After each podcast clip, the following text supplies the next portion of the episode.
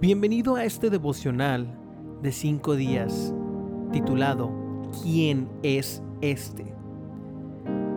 Donde hablaremos acerca de que la honra es fundamental porque determina la obra del Espíritu Santo en nuestras vidas.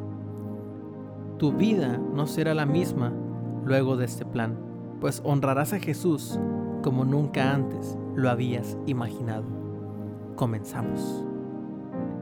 En el Evangelio de Mateo aparecen 20 títulos o referencias acerca de la persona de Jesús, unos que honran y otros que lo deshonran, ya que a pesar que había venido a los suyos, el Señor no fue bienvenido en todo lugar.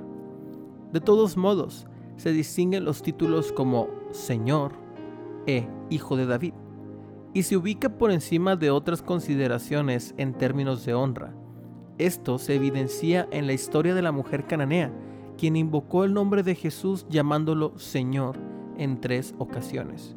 Y los dos ciegos de Jericó, quienes no dejaron de llamarlo Señor tres veces, como lo vimos en el capítulo anterior. Y hablando de los dos ciegos de Jericó, ellos también lo honraron doblemente, otorgándole el título de Hijo de David en dos oportunidades. En ambos casos, Jesús se complació en gran manera porque fue honrado. Y en el caso de la mujer cananea, su hija fue liberada del demonio y los dos ciegos fueron sanados de inmediato.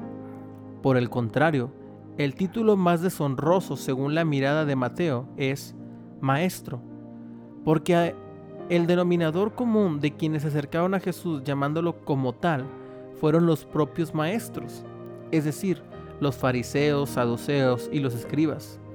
Es como que ellos estaban diciendo, tú estás en el mismo nivel que nosotros. No eres nadie especial. Lo increíble es que no existe ningún caso en donde se registre algún milagro sobrenatural con este título. ¿Por qué? Simple, deshonraba a Jesús. En el Evangelio de Mateo, Jesús fue honrado como el Cristo, el Hijo de David, el hijo de Abraham, el Emanuel, el rey de los judíos, el príncipe, el paidión, el nazareno, el Señor, el Hijo de Dios, el Rey. Declara tú también, honra a Jesús, dile que Él es tu Señor, reconócelo como Hijo de David y verás cómo fluye la obra del Espíritu Santo en tu vida. En el Evangelio de Mateo, capítulo 15, versículo 22, dice, y he aquí una mujer cananea que había salido de aquella región, clamaba diciéndole, Señor, hijo de David, ten misericordia de mí. Mi hija es gravemente atormentada por un demonio. Pero Jesús no le respondió en palabra. Entonces, acercándose sus discípulos, le rogaron diciendo, Despídela, pues da voces tras nosotros. Él respondiendo dijo, no soy enviado sino a las ovejas perdidas de la casa de Israel. Entonces ella vino y se postró ante él, diciendo, Señor, socórreme. Respondiendo él dijo, No está bien tomar el pan de los hijos y echarlo a los perrillos. Y ella dijo, Sí, Señor, pero aún los perrillos comen de las migajas que caen de la mesa de sus amos. Entonces, respondiendo Jesús, dijo, Oh mujer, grande es tu fe, hágase contigo como quieres. Y su hija fue sanada desde aquella hora.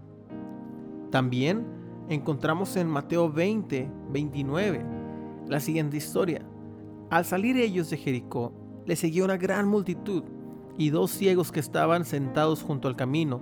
Cuando oyeron que Jesús pasaba, clamaron diciéndole, Señor, Hijo de David, ten misericordia de nosotros. Y la gente le respondió para que callase. Pero ellos clamaban más diciendo, Señor, Hijo de David, ten misericordia de nosotros. Y deteniéndose Jesús los llamó y les dijo, ¿qué queréis que os haga?